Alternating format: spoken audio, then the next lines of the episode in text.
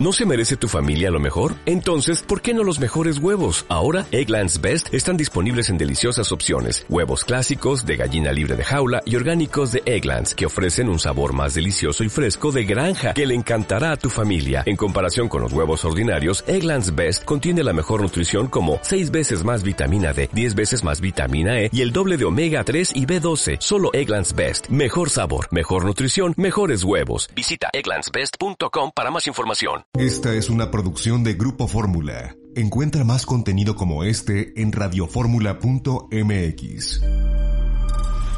Los saludos, soy Eduardo Ruiz Gili, aquí en Grupo Fórmula, radio, televisión, internet y redes sociales desde la Ciudad de México. Y hoy estamos en la Ciudad de México, además de mí, está Bernardino Esparza.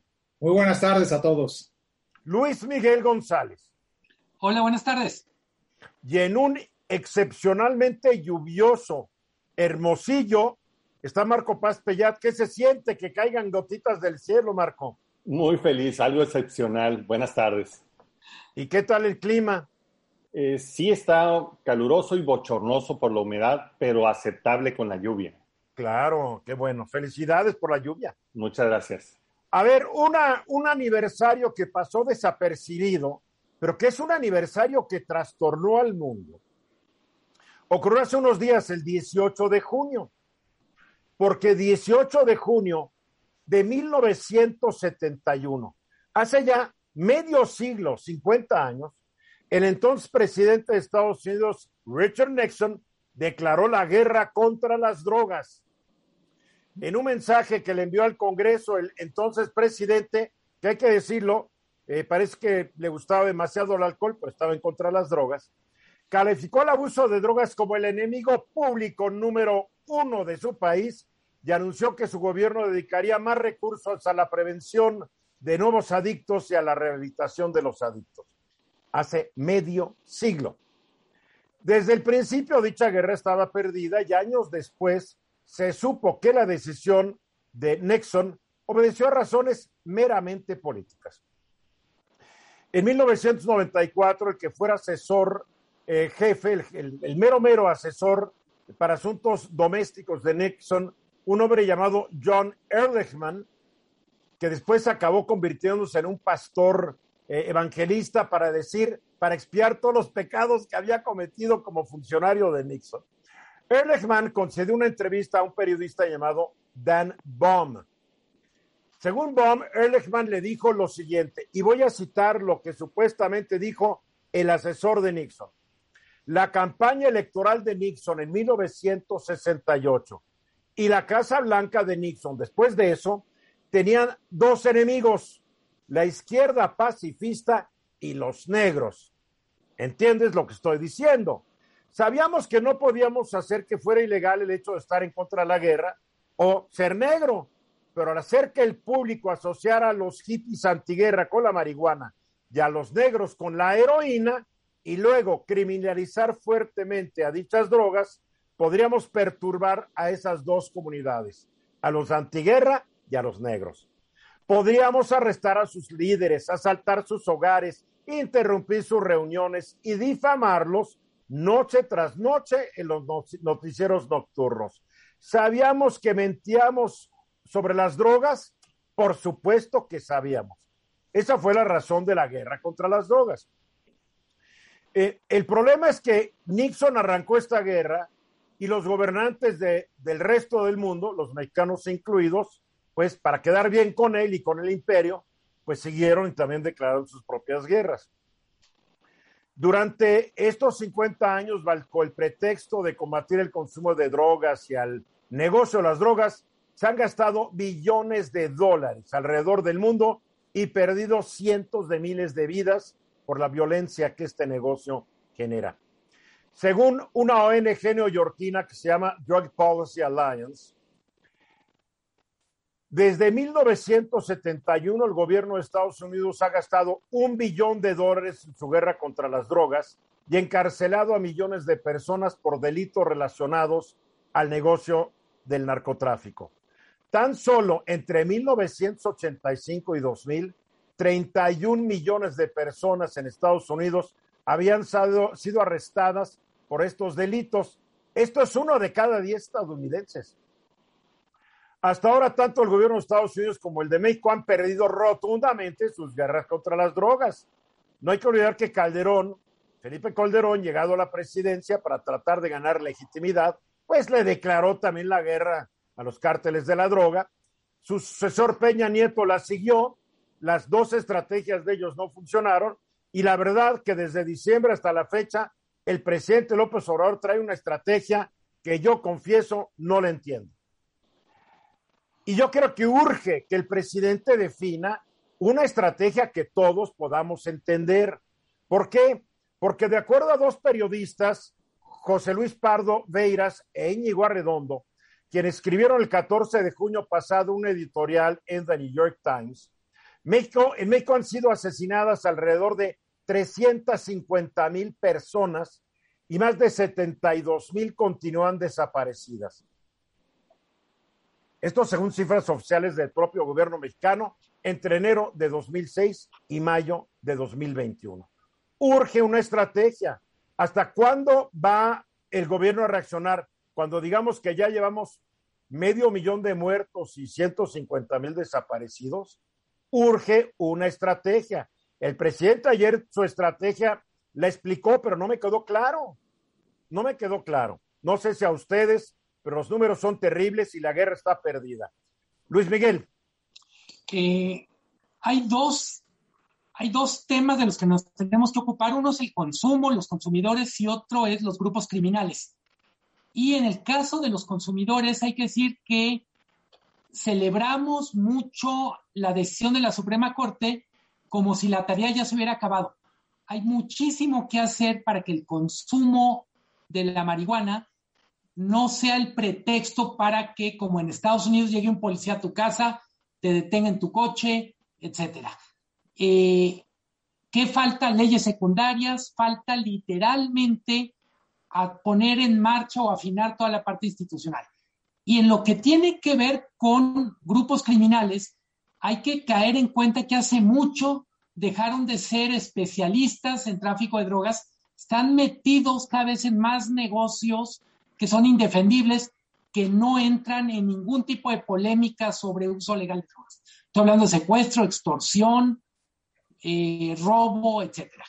Y además se han metido en negocios legales con su dinero sucio, que es lo peor. Están como la humedad, se meten y se meten y se meten. A Marco. Y además se ha incrementado un fenómeno nuevo que se ha eh, esparcido a nivel local, que es el narcomenudeo. Hoy con la aparición de las drogas sintéticas, de drogas como el cristal, que se produce con cierta facilidad y se vende muy barato, está haciendo adictos a una cantidad inmensa de jóvenes. ¿no? Aquí en el estado de Sonora tenemos un problema gravísimo al respecto de adicciones a este tipo de droga, que es muy poderosa, es muy adictiva. La tercera dosis parece ser que se quedan conectados. Pero el hecho es que los balazos no resolvieron el problema, pero tampoco los abrazos lo han resuelto. No, algo, por eso algo está faltando en la estrategia. Se Salud pública, además. A ver, Bernardino. Y Eduardo, fíjate que algo está faltando porque cada vez eh, códigos penales, leyes penales, se aumentan las, eh, las sanciones y pareciera ser que eso no es suficiente, desafortunadamente. Entonces, quizás por el lado jurídico, pues va a faltar mucho aún todavía complementarlo porque eso no inhibe, por supuesto, la acción de la delincuencia organizada, por ejemplo, de los temas que ya están hablando. Claro. hay que pensar, por ejemplo, también en las políticas públicas, de qué manera se tienen que implementar. Hay un tema que creo que se ha dejado mucho al tintero, que es la prevención la prevención del delito, cómo prevenir ese delito, por ejemplo, las sociedades donde está hablando en este caso eh, Marco, cómo atacar a los, eh, eh, a los jóvenes en el sentido de que no, no vayan a consumir la, droga, ¿no? ¿Qué es lo que se está haciendo culturalmente respecto a ello? Entonces, en concreto, desde el punto de vista, creo que va en el tema cultural, por supuesto, política criminal, como le llaman los especialistas, Bien. y aplicar la ley, Eduardo. En Estados Unidos, el estado de Oregon, que es un estado donde la delincuencia organizada de las bandas de narcotráficos, narcotraficantes han llevado la violencia a las calles, los ciudadanos de Oregon, en una consulta popular, votaron despenalizar el uso de casi todas las drogas, incluida la heroína, incluido el cristal, incluido todo. porque dicen, si deja de ser delito, los delincuentes ya no tienen negocio, porque cualquiera se mete al negocio. Y aparentemente los primeros indicios que está dando el estado de Oregón es que los niveles de violencia están descendiendo. En Uruguay hace años se despenalizó la marihuana y la violencia bajó. Hay otros países que se arriesgan, México no. En todo el mundo estamos viendo que el clima se ha vuelto loco. Allá en Hermosillo está lloviendo. ¿Desde cuándo no llovía ahí? En un, en un mes de julio, mi querido Marco. Teníamos una sequía que decían que era la peor de los últimos 50 años. ¿Qué tal? En la Ciudad de México están cayendo aguaceros, pero verdaderos diluvios, están inundando, se inundan colonias, se inunda parte del Estado de México. No hay alcantarillado que aguante la lluvia. Pero estamos viendo que en el noroeste de Estados Unidos hace una semana las temperaturas en Washington y en Oregon y hasta en Alaska estaban más altas que en el suroeste estadounidense, donde siempre se registran las mayores temperaturas. Y, ese famoso domo del calor ahora se transportó a la costa eh, oriental de Estados Unidos, al noreste, y también hace un calor del diablo. Hay un cambio climático, se están incendiando los bosques, hay sequía, los alimentos no se están produciendo en el volumen que necesita el planeta entero.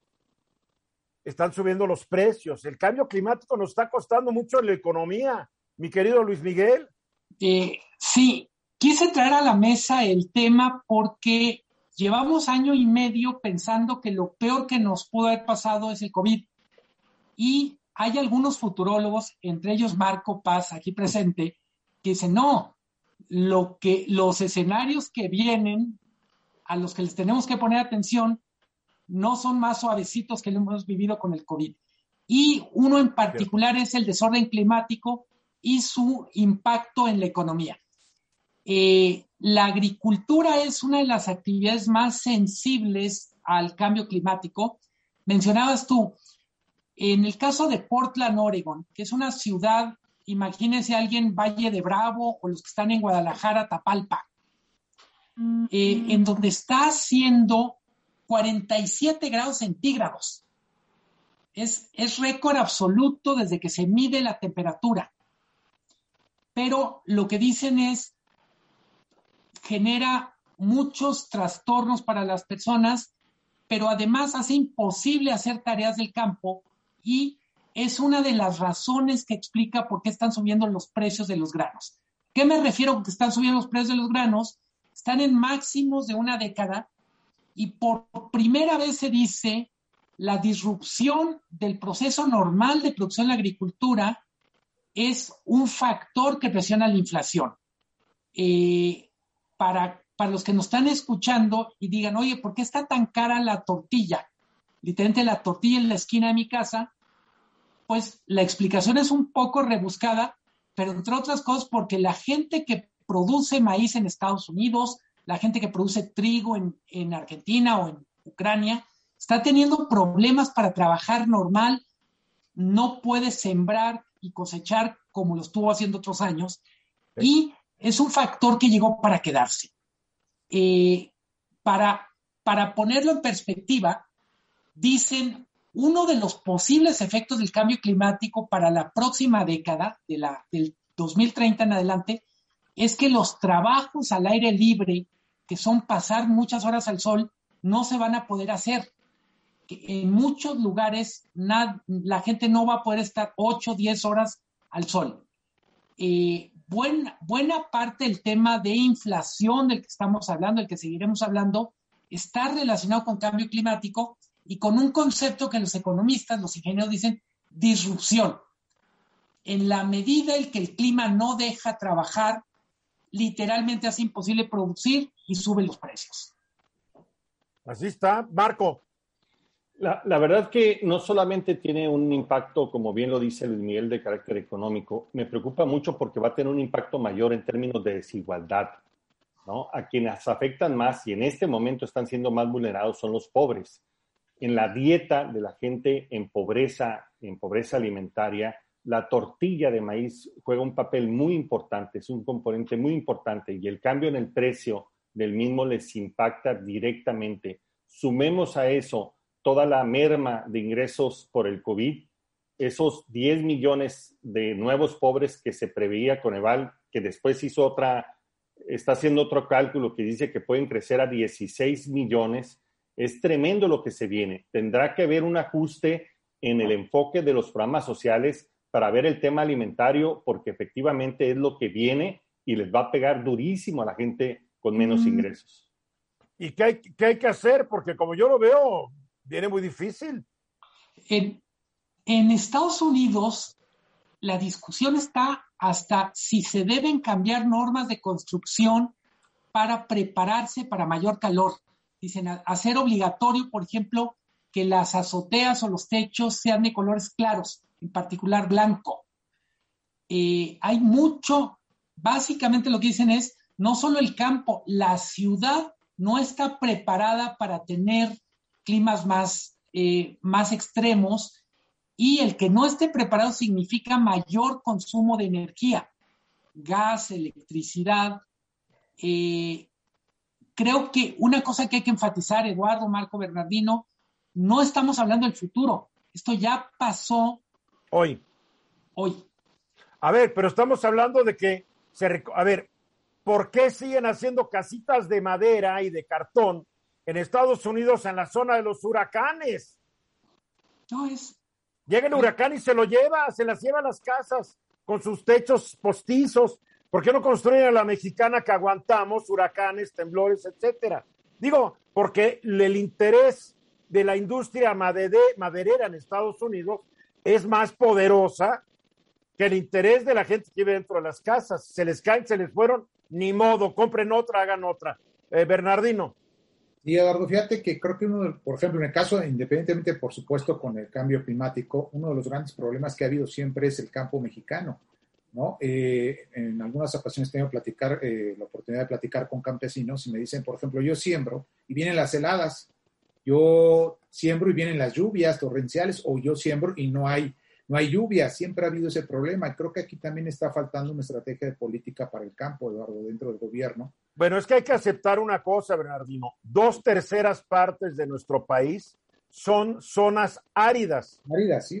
del centro para arriba es lo que conocen como aridoamérica, porque es árido, no hay agua, de repente llueve, generalmente no llueve, así como en el ser Sonora y donde llueve, llueve demasiado.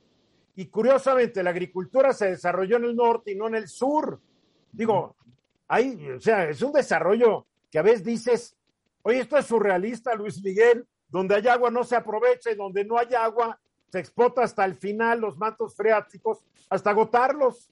Absolutamente. La, la, gran, la gran revolución verde que generó la, la, explosión de la agricultura en Sonora eh, se dio porque eran terrenos que tenían menos problemas de propiedad, no había comunidades, al menos no de la manera que hay en el centro del país, porque eran territorios planitos, pero cuando vamos a lo muy básico, que es, bueno, se necesita todo eso, pero además agua, ahí empiezan los problemas, ¿no? Estamos hablando de decisiones que se tomaron en los 50s y 60s.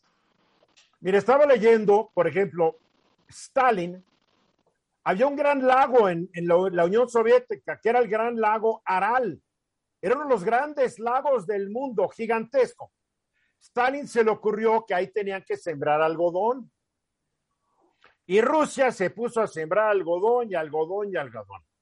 De ese lago que antes lo veías de este tamaño en un mapa, queda la décima parte. Se echaron el lago decisiones que se pagan a largo plazo. Como tú dices, decisiones de los 50, ahora las vamos a tener que pagar ahorita, el 2020, 21 y lo que venga. Luis ah, Marco.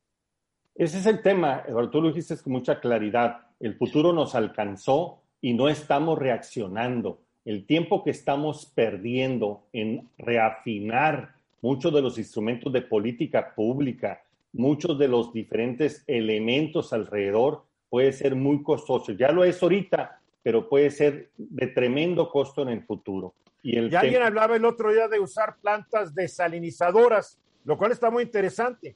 Pero lo que no sabemos es que estas plantas desalinizadoras producen y echan al mar agua salobre.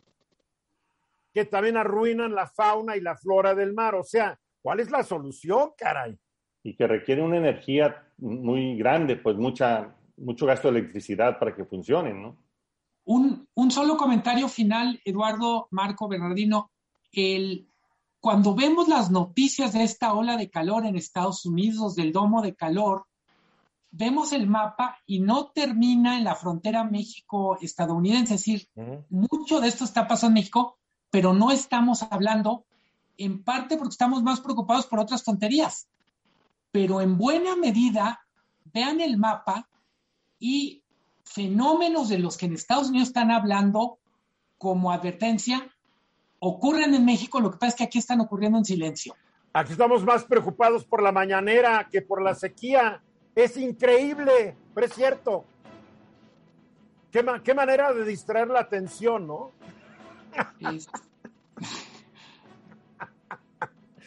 Para concluir, 10 segunditos, Luis Miguel.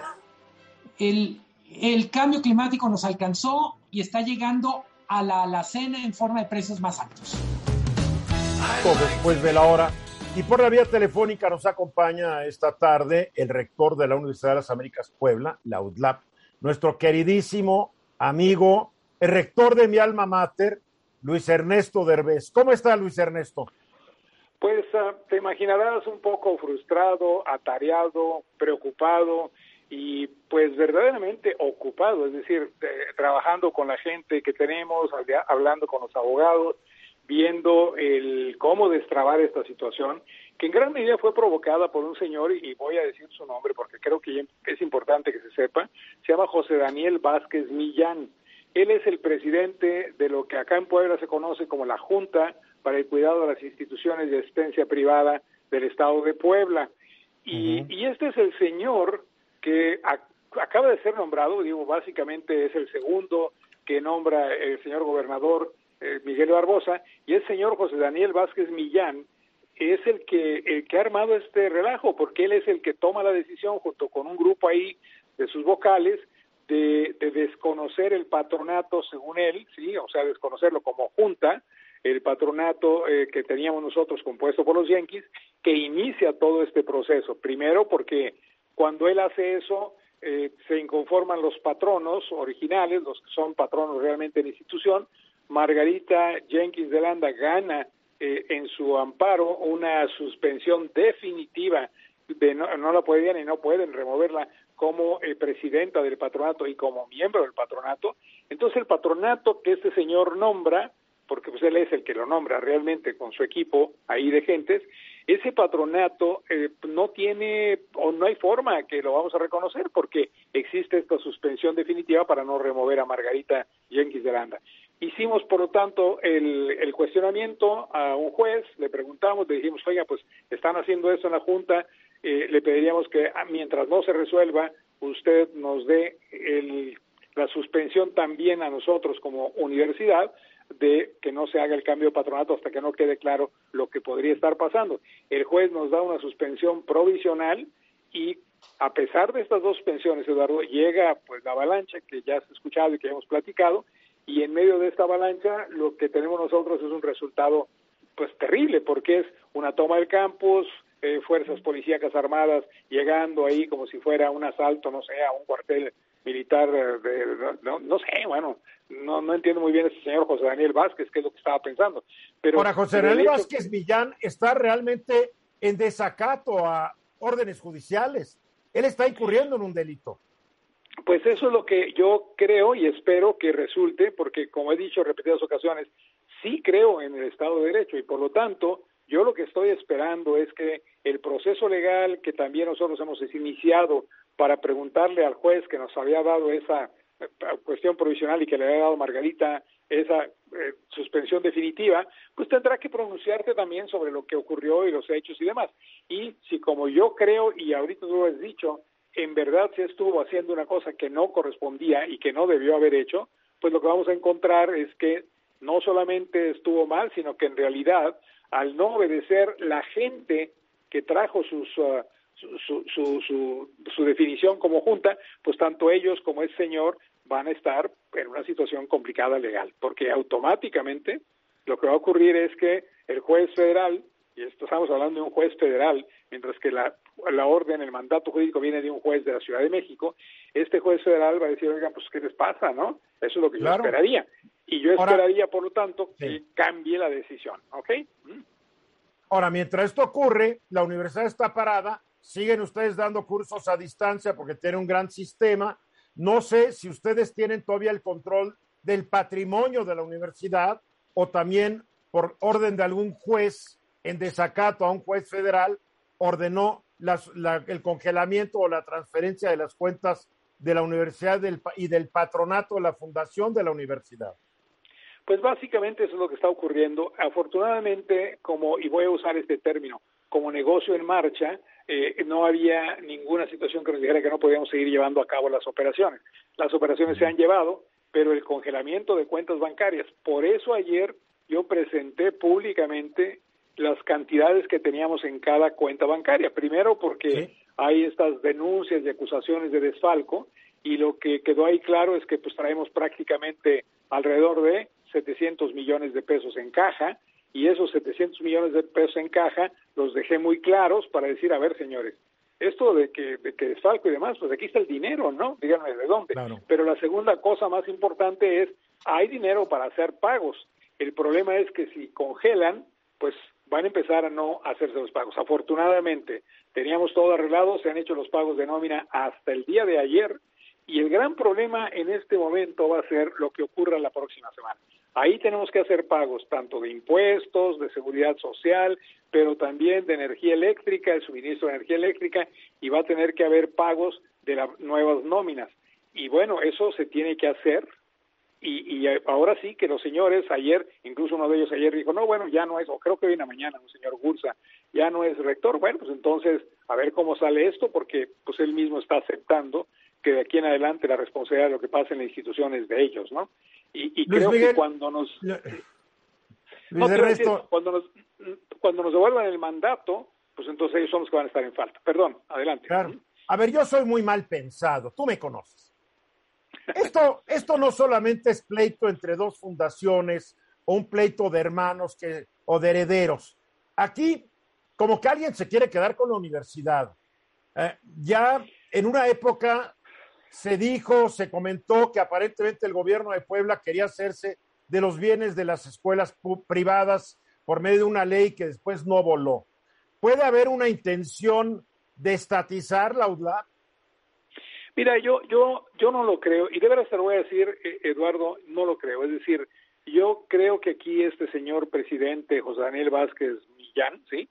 Eh, eh, se voló la barda, no sé qué le picó y, y, es él es realmente el que está causando todo esto como presidente de la Junta y es la Junta la que está causando todo este problema. Por lo ¿No crees que este presidente de la Junta obedezca órdenes superiores? Pues mira, el señor gobernador, y yo le creo, ha dejado en claro que él lo ve como un pleito entre particulares. Lo curioso del caso es que Guillermo es el hermano que está peleando, por decir así, con el resto de la familia, salió públicamente su abogado, Carlos Serna, a decir que ellos no tenían nada que ver en esto. Entonces, bueno, eh, eh, eh, evidentemente el que tendrá que explicar es este señor José Daniel Vázquez cuando llegue el momento y por supuesto los que también tendrán que hacerse responsables de lo que pasa es las personas que aceptaron eh, ser miembros de este, entre comillas, patronato que le podemos llamar espurio, como diría el señor presidente de la República. Ahora, el, gran, el gran problema, Eduardo, es eh, pues el prestigio de la institución, eh, la operación de la institución, y francamente creo que nos deberíamos de preocupar por eso todos. Yo, yo hago llamado al señor gobernador que, por ejemplo, si puede intervenir, a decir, a ver, vamos parando esto y que las cosas funcionen, ¿no? Porque lo importante hoy es que siga el programa académico correcto, que se le siga dando clases a los jóvenes, que los jóvenes que ya se nos fueron, porque ya perdimos alrededor de 200 o 300 jóvenes que se habían ya declarado para inscribirse pagado, incluso adelantado, y que no adelantado el semestre, pero un adelanto, pues, que es lo que pedimos, y estos nos están diciendo ahora, pues, señores, en este relajo que estamos viendo, ¿sí? Yo no creo que mi hijo debe estar allá, y yo francamente, bueno, ahora ya no podemos hacer nada nosotros, pero yo imagino que los padres de familia que vinieron a una institución que hoy no es la que ellos se están dando cuenta, pues van a tener el derecho de decir, pues a mis hijos los cambio a cualquier otra, ¿no? Y, que les devuelvan su dinero. Eh, eh, realmente el prestigio. Tú conoces de esto, Eduardo. La Southern Association of College and Schools ya nos mandó un mensaje y nos dijo, señores, les digo de una vez, van a estar en probation a finales de año. Probation es el primer paso de descalificarte, muy bajo pues, pero ya nos lo dijeron. Claro, no es nada agradable recibir eso. Oye, con el gobernador Barbosa no has hablado. No hemos tenido oportunidad, yo espero que podamos tener alguna conversación y creo que el señor gobernador hizo bien al principio en decir, bueno, yo no me meto, es un pleito de privados, ¿no? Digo, en, el sentido de lo que él entiende, porque también es un pleito de privados, pero con un organismo público que encabeza este tal Vázquez Millán metiendo las manotas. Pero, pero sabes que eh, eh, en, en, el, yo creo que también hay una confusión de tenemos una fundación que se llama Universidad de las Américas Puebla y otra que se llama eh, Fundación Mary Street Jenkins y el gobernador lo que está refiriendo constantemente, incluso en, en, sus eh, conferencias de prensa diarias que ofrece, eh, es a la Fundación Mary Street Jenkins. Y, y, creo que ahí es donde está la confusión, porque efectivamente los patronos son los mismos en las dos fundaciones. Sí, pero son personas morales diferentes. O sea, totalmente de acuerdo. Puede haber dos empresas SADCBs totalmente independientes con los mismos accionistas. Y los líos que traigan los accionistas de una no necesariamente tienen que ser trasladados a la otra empresa en la cual también son accionistas. Es donde creo que hay mucha confusión por parte de las autoridades y tal vez del mismo juez que ordenó la toma de las instalaciones. Pues mira, el juez, yo mm. creo que el juez no tiene ni idea de lo que hizo, es porque él vio que estos habían sido reconocidos por la Junta y que era el patronato y que nosotros no estábamos entrando en diálogo. Por supuesto que no podemos entrar en diálogo con este patronato. Luis Ernesto, te voy a interrumpir. Vamos a ir a unos un corte y regresamos contigo, si eres tan amable. Minutos después de la hora y le agradezco al rector de la UDLAP, Luis Ernesto Derbez, que haya aguantado el tiempo de los mensajes. Ahí estás, mi querido Luis Ernesto. Así es, Eduardo. Y nada más te quería completar y te agradezco el tiempo. Decir, mira, este es el momento en el que tenemos ya que dejar de lado cualquier otro tipo de, deseos, de intenciones, de codicias, y lo que tenemos que hacer es resolver para el beneficio de los padres de familia, de los estudiantes y de la comunidad universitaria. Y en eso, créemelo, voy a estar trabajando junto con, por supuesto, el proceso legal que tenemos que impulsar, porque no puedo hacer de otra manera. Claro, no hay de otra. Oye, Luis Ernesto, aquí se conoció a Luis Miguel González. Él te quería hacer un comentario. Encantado. Hola, Luis. Hola, Luis Ernesto. Eh, me gustaría ah. como tener más claridad. Dices, confío en el Estado de Derecho, pero el juez no, no tenía idea de lo que hacía. Tenemos un funcionario que metió la pata. ¿Qué se pues puede hacer? Y estoy pensando en gente que nos escucha, que quiere ser solidario con la universidad, que para dónde, para dónde moverse, qué, se, qué sigue para ustedes y para la gente que simpatiza con lo que estás argumentando. Pues mira, Miguel, yo creo que lo que tenemos que hacer es que manden mensajes en redes al señor gobernador, a todo el mundo diciéndoles, señores, saquen las manos de esta de esta universidad, la Junta cometió un error, eh, regresen esto y dialoguen y que se resuelva esto por la vía pacífica del diálogo.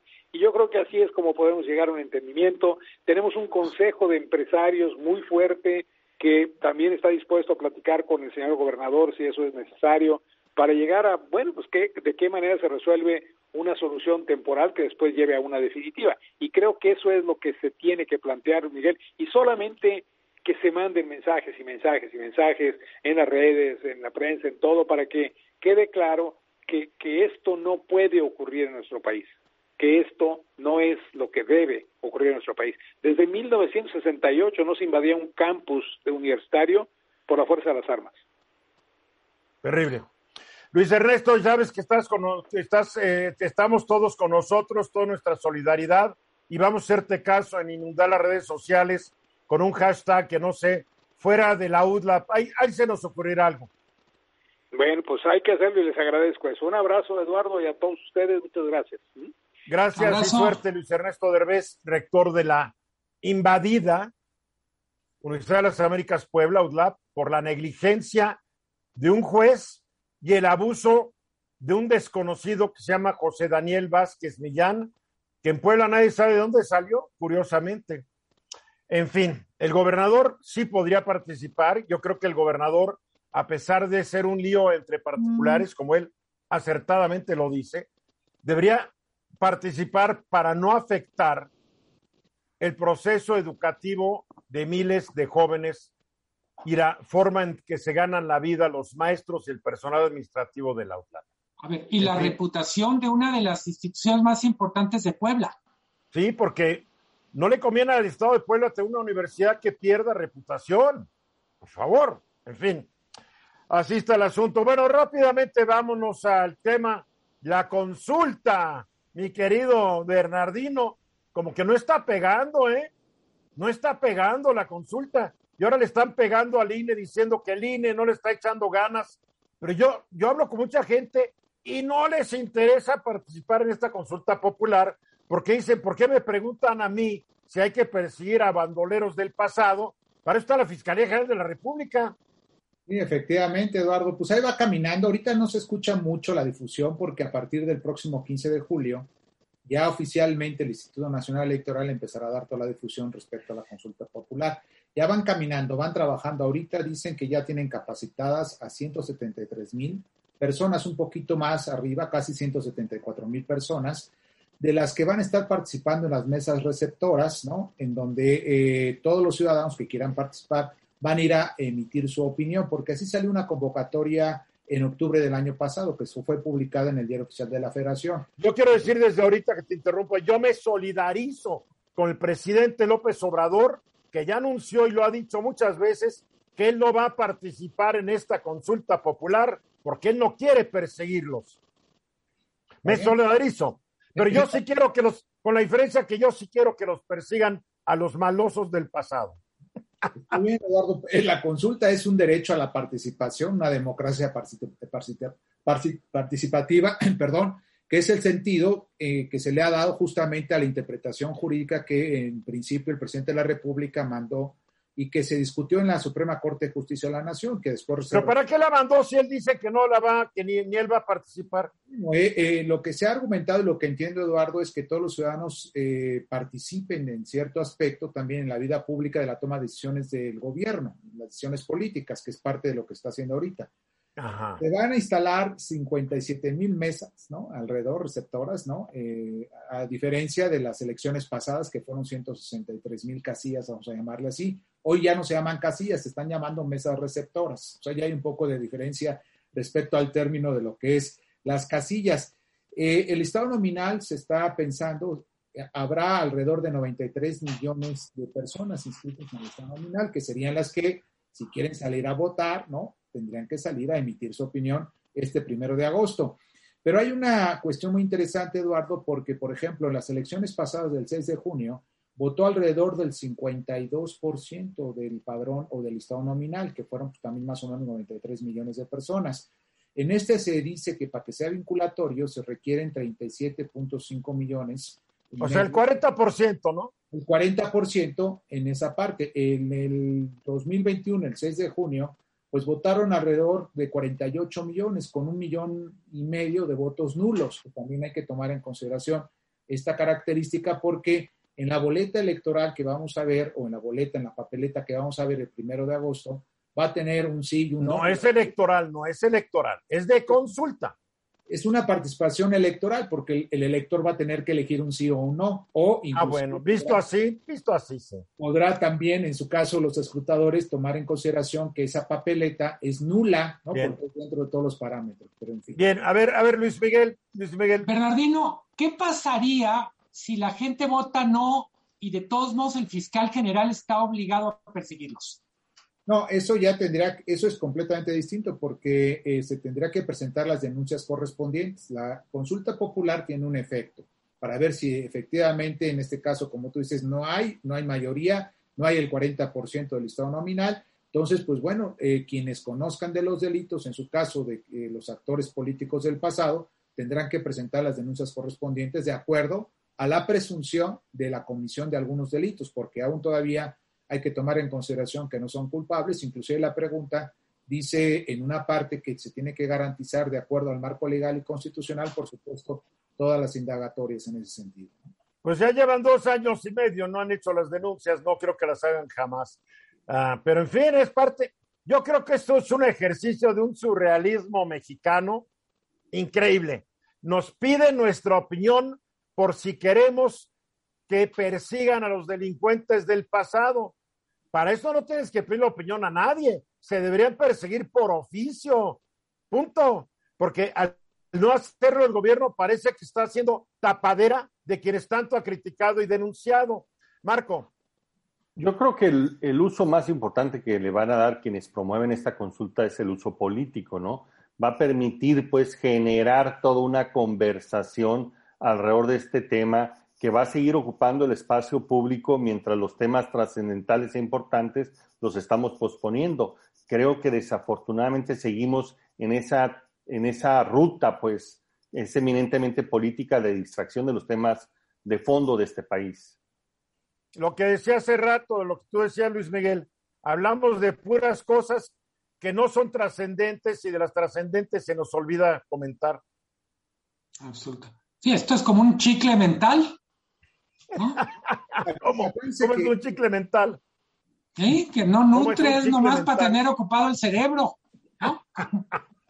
Acuérdense que, que, parte de las consultas populares, la ley dice que sean de trascendencia nacional y eso tiene que calificarlo y lo comentamos mucho aquí en el espacio, Eduardo, en tu espacio, al principio de todo este, de este enrollo de lo que era la consulta popular, que el Senado en su momento de la República no se definió, creo yo, sobre lo que si era de trascendencia nacional o no. Inclusive también me atrevo a pensar que la Corte, al menos yo en la sesión pública que escuché de la discusión de la pregunta, tampoco escuché por parte de los ministros que hablaran de trascendencia nacional. Y creo que ese es un tema muy importante en este sentido de todas las consultas populares. A ver, al no haber sido declarada de trascendencia nacional, ¿podría en un momento ser declarada inválida?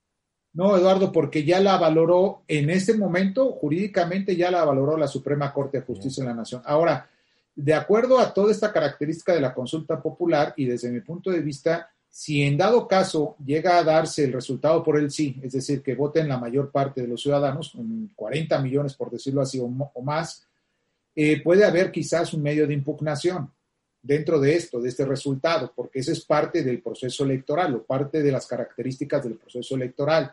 Ahora, el problema creo yo que desde mi punto de vista, la ley tampoco señala qué medio de impugnación se puede utilizar para impugnar este resultado.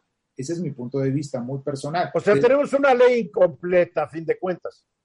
Yo creo que sí, Eduardo, en ese sentido, porque eh, si no se, si se junta y si hay alguien inconforme por parte de las personas que quieran inconformarse, inclusive partidos políticos, etcétera, pues dirán cuál es el medio de impugnación que se tiene que resolver. Y ahí pues entrará en su momento el Tribunal Electoral, en su caso, a interpretar cuál sería el medio de impugnación más idóneo para resolver ese resultado, porque creo que así debería de ser dentro de los, de los procesos electorales, tomando en consideración el principio de que todos participamos en un proceso electoral, sea en este caso consulta popular o sea en este caso de las elecciones para elegir a tus representantes a los cargos públicos. ¿no? Ahora, que quede claro, si no se llega al 40% del padrón que participe en esta consulta, la consulta queda automáticamente invalidada. Por completo, Eduardo, no se da efecto y se queda en el tintero y a lo que sigue más adelante, ¿no? Luis Miguel. que sería una buena oportunidad para que el gobierno, además de promover la consulta, nos informe qué han hecho en estos dos años y medio para fincar responsabilidades a los expresidentes. No, hombre, sería buenísimo, buenísimo, me encantaría. En fin, vamos a ver. Vamos a los mensajes, regresamos, regresamos después de ellos, exactamente 28 minutos después de la hora. Regresamos.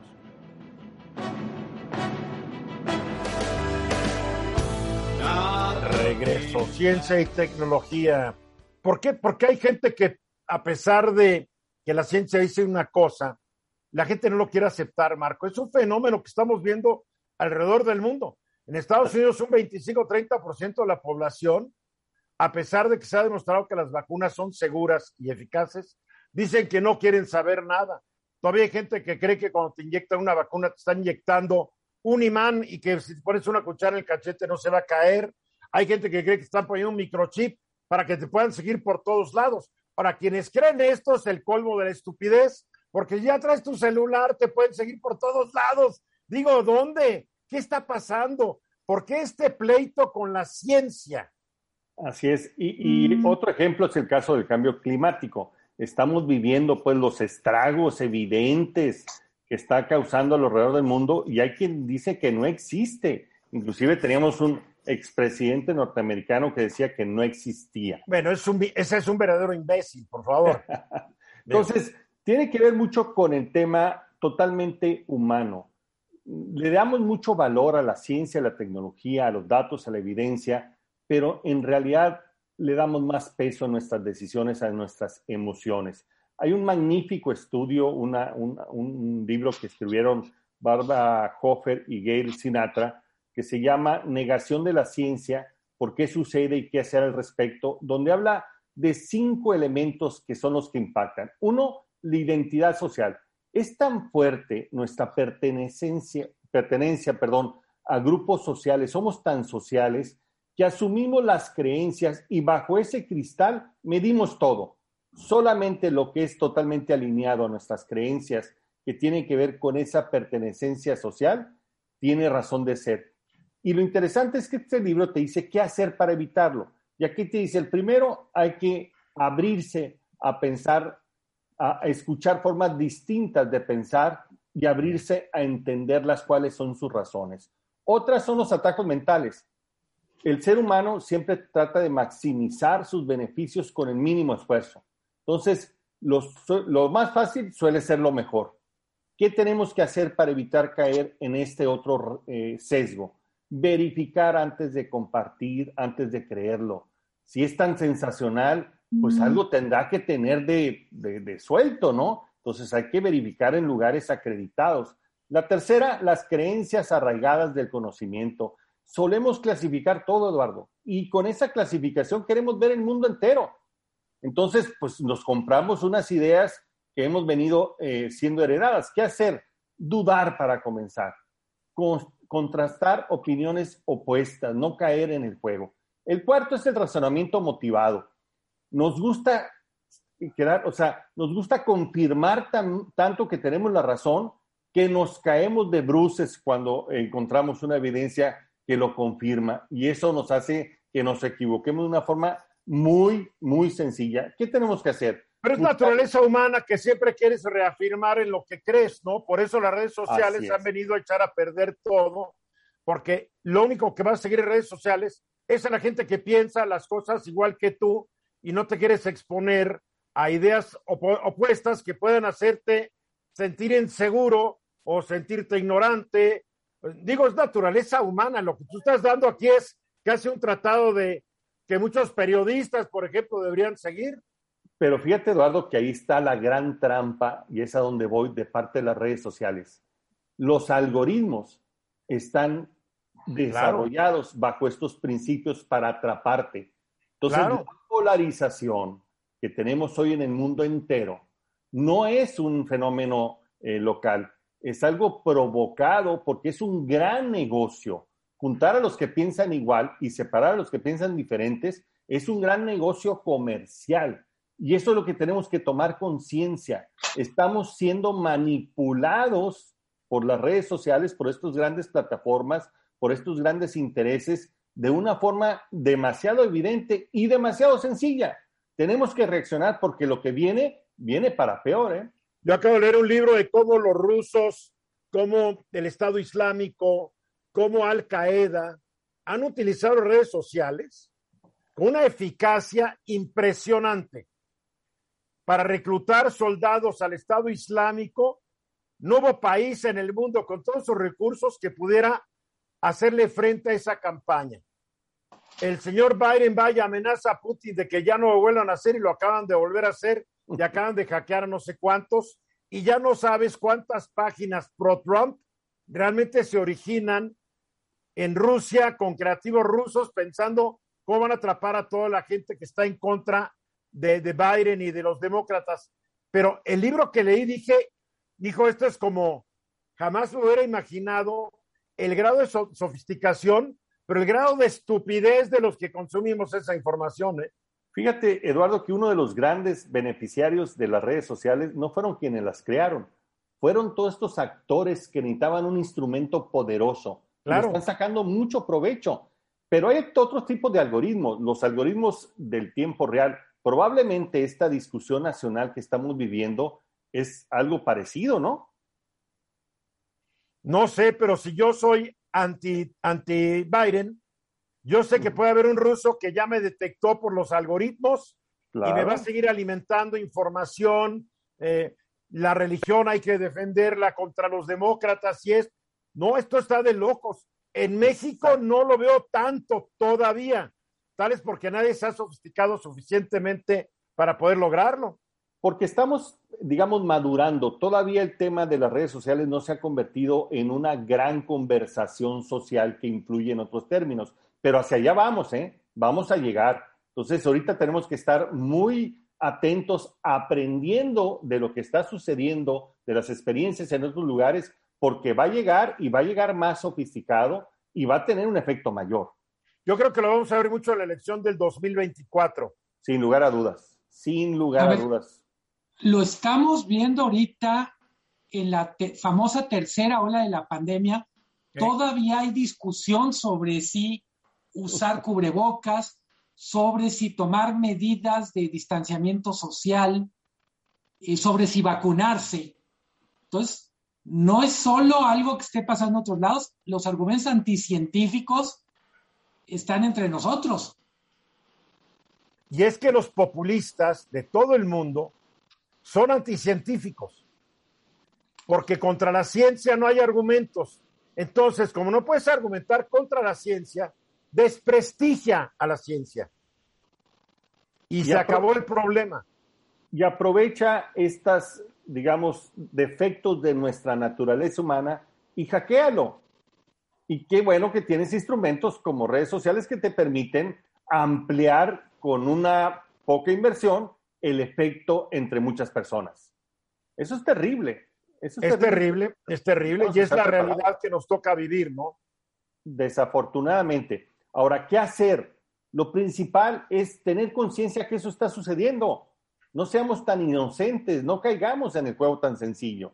Segundo, Pero darte cuenta de esto no está en función directamente proporcional a tu nivel de conocimientos.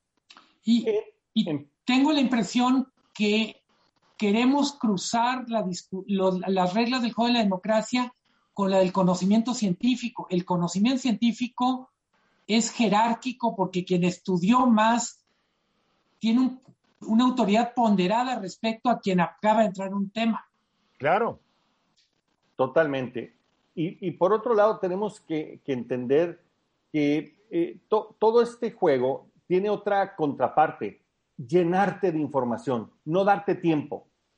O sea, te voy a inundar tu cerebro de tanta información que no tengas tiempo para reflexionar, no tengas tiempo para analizar. Te voy a meter diferentes temas, te voy a meter velocidad, te voy a meter cosas tan atractivas para tu cerebro que no te va a dar chance de caer, que te caiga el 20 como normalmente se dice. Ahí están los datos de cuántas veces consultas tu celular en un día, cuántas veces prendes la pantalla, cuántas veces ves el WhatsApp, cuántas veces ves las, los sitios de noticias, las cosas que te gustan. Llega un momento donde no procesas mucho. A mí me pasa que digo, es que ayer leí y no me acuerdo dónde lo leí. Exacto. Exacto, está totalmente provocado. Inclusive, eh, yo creo que va a ser mi participación de la próxima semana. Han logrado que pasemos de 24 horas del día a ser casi 39 horas. ¿Cómo? En, la forma que nos están haciendo dispersar o duplicar o mantener nuestra atención en varios planos al mismo tiempo. Bueno, y al mismo tiempo se ha estudiado que el, el tiempo que podemos dedicar dándole atención a algo se ha reducido a 8 segundos. Exacto. Nos podemos concentrar ocho segundos y viene otra cosa y nos distrae y nos vamos a otra. Y recordemos que el cerebro es plástico, se va modificando y esto va a tener consecuencias en el futuro. ¿eh? Es lo que nos ha tocado vivir y para poder sortearlo hay que entenderlo. Sí, el problema es quién está en eso.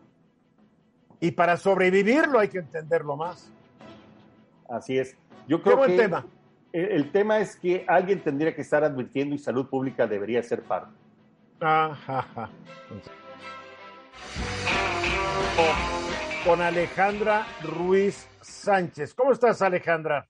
Muy bien, gracias. Buenas tardes a todos. a ver, ¿cómo, va, ¿cómo van las vacaciones? Mm. Pues mira, hasta hoy fue el último día oficial de clases, digamos. Este, ya entrega de, de papeles, diplomas, certificados, etcétera. Y estamos viendo em, realmente la problemática para el año que entra. O sea, para todos tus, tus escuchas que son tan inteligentes todos, me imagino que se estarán preguntando, ahora qué hacemos para el año que entra, porque pues la pandemia no ha terminado. Claro que Este, no. Tenemos otra ola y el ciclo escolar lo vamos a unos días online, otros días presencial y, y es muy difícil para los colegios si no realmente se preparan para regresar de esta manera. Y hay mu muchas preocupaciones de los padres de familia. Oh, mira, está el temor que los hijos se contagien, este, o sean transmisores que me lo traigan a mi casa.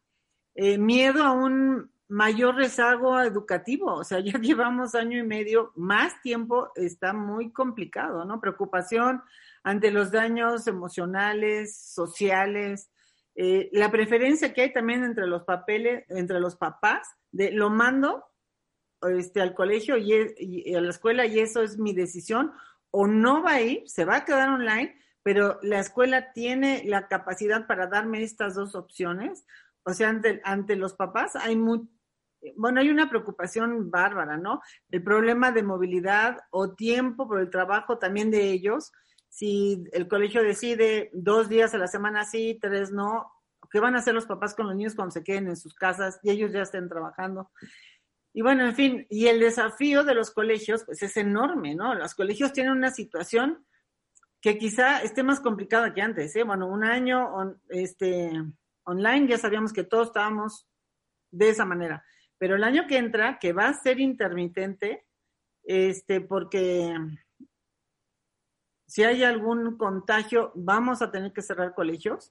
Entonces, de repente vamos a tener esta cuestión otra vez de se cierran escuelas, te vas a tu casa, pero ya la semana que entra regresamos, o sea, está muy complicado. Ahora, los colegios, las escuelas tienen que tener ya todo listo y dispuesto para tener esta situación y poderla confrontar. No podemos permanecer otra vez a ver qué pasa con la pandemia, para ver cuándo regresamos ya 100% presencial, para que los niños se pongan al corriente. No hay manera. La pandemia sigue y la regularidad de la manera de cómo van a estar aprendiendo los niños está vigente. Entonces, ¿qué van a hacer, no? A ver, y estás hablando de escuelas más o menos estructuradas.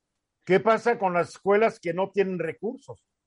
Pues es que ahí es donde ya tienen ahorita dos meses, o sea, mes y medio, si lo queremos ver así, más de casi dos meses, en donde pudieran poner soluciones, Eduardo. No está difícil, la verdad es que no está difícil. Hay, hay muchas maneras de que lo puedan solucionar y más si ya vamos a tener una parte importante presencial. Eh, una son grandes protocolos, muy fuertes protocolos, y tener una instalación ya diferente con un poco o algo de internet, aunque sea Pero para se necesita lana, se necesita lana, y hay escuelas que no tienen ni, ni drenaje, ni agua, ni nada. A ver, Marco.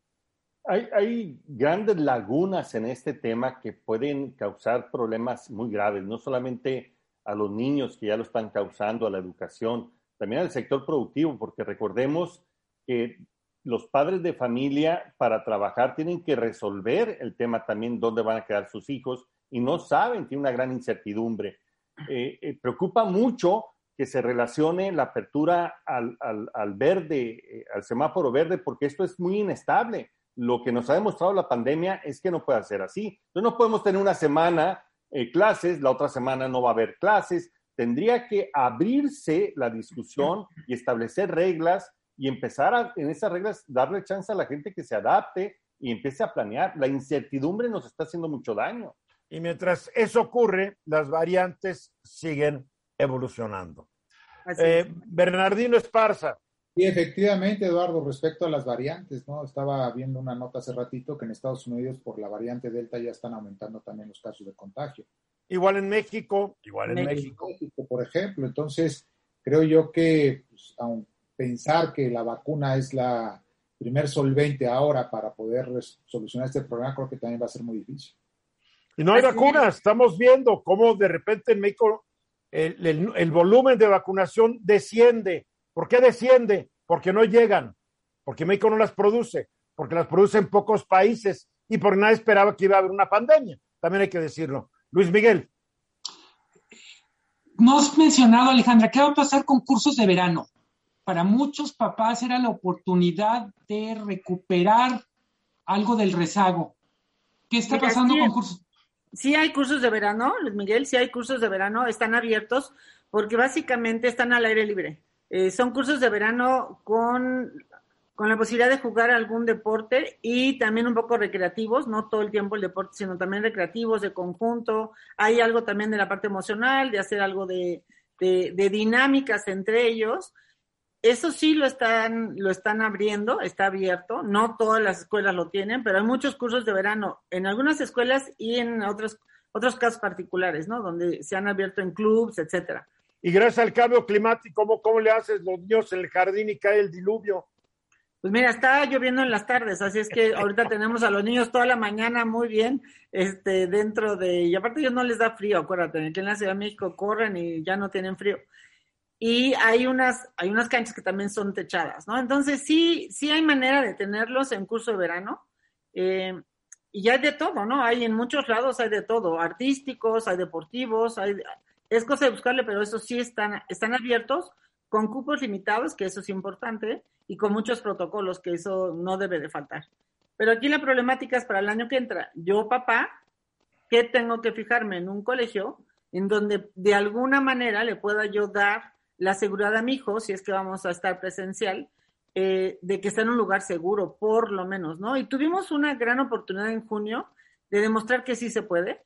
Este, el colegio estuvo abierto las tres semanas y con grandes protocolos y también con mucha responsabilidad de parte de los padres, ¿no? O sea, habían eh, una encuesta diaria de no estuviste con nadie, que haya tenido Sí, síntomas. pero Alejandra, lo siento mucho. Tu escuela se cuece aparte. Lo siento, es la triste realidad. Pero la mayoría de escuelas no tienen esos estándares. Bueno, pero podemos ayudar a organizar otras No escuelas. se así lo dejan. Oye, ¿hace cuántos años anunciaste que se podía implantar y que ustedes habían desarrollado un sistema de educación virtual? ¿Cuántas escuelas te hablaron? Pues sí, pero bueno, yo lo sigo ofreciendo, estamos abiertos, ¿no? No, yo sé que estás abierto, pero el que no está abierto es la cabeza de muchos directivos escolares en todo el país. Sí, Marco. Aquí en Sonora se hizo un piloto con varias escuelas privadas durante dos meses con mucho éxito. Hubo cero contagios, con protocolos muy estrictos y lineamientos muy estrictos, lo cual demuestra que cuando se tiene cuidado se puede. Creo que después de un hospital... No digas mejor- eso, porque te van a acusar de querer privatizar la educación en México. ¿eh? Después de un hospital donde más cuidado puede estar un niño está en la escuela, sin lugar a dudas. Así es. Y, y estamos, está todo el personal docente para ayudar, y eso es algo riquísimo, ¿no? O sea, y los papás también muy comprometidos, o sea, ellos también están preocupados por si mi hijo está enfermo, aunque sea del estómago, no lo mando. Este, eh, yo creo que eso es lo único que nos puede funcionar, empezar a cerrar filas entre la sociedad, ¿no? Para poder, de alguna manera, poder poder sacar esto adelante, la educación no se puede frenar, ya no hay manera que se pueda frenar. No, estamos ya viendo a futuro un desastre terrible. Hay gente que pasó de noche. Alejandra, ¿cuál es el error más frecuente que se cometía, por ejemplo, en una escuela o padres de familia? Y me refiero a error más frecuente, fácil de corregir en estos meses de actividad híbrida. Em, error de parte de los papás, dices ahorita que... Sí, como de descuido de protocolos, ¿qué cosas podrían corregirse que nos están escuchando? No mandar a tu hijo al colegio enfermo, tenga lo que tenga, porque no sabes si, no sabes si es un, un, un síntoma de COVID. Esa es la verdad, no lo sabemos. Entonces, no mandar a los hijos enfermos, por favor, es lo primero. Y si hay alguien enfermo en tu casa, también guardas a tu hijo hasta no saber qué tiene. Claro. Ese sería el primer paso para poder evitar cualquier tipo de contagios. Era lo que pasaba con la influenza. Te los mandaban enfermos y al rato no era uno, eran 10 y al rato 20. Claro, claro. Muy bien, buenos consejos. Alejandra Ruiz, gracias. Gracias. Luis Miguel González, un abrazo. Abrazo, gracias. Gracias. Marco a todos. Paz Pellat, sigue disfrutando la lluvia. Sí, cómo no, ojalá que siga.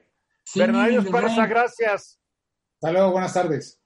Yo soy Eduardo Ruiz Gil y gracias por habernos acompañado esta tarde, mañana de nueva cuenta, 3.30 hora del centro. Estamos aquí en Grupo Fórmula y esta noche a las 9 de la noche, centro, varias preguntas que nos vamos a hacer Hugo Páez y yo en el diálogo nocturno.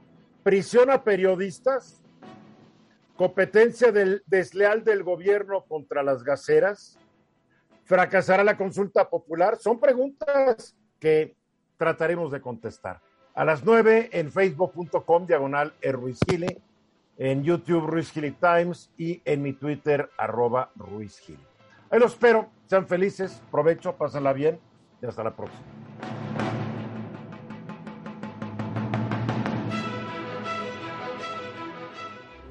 Esta fue una producción de Grupo Fórmula. Encuentra más contenido como este en radioformula.mx.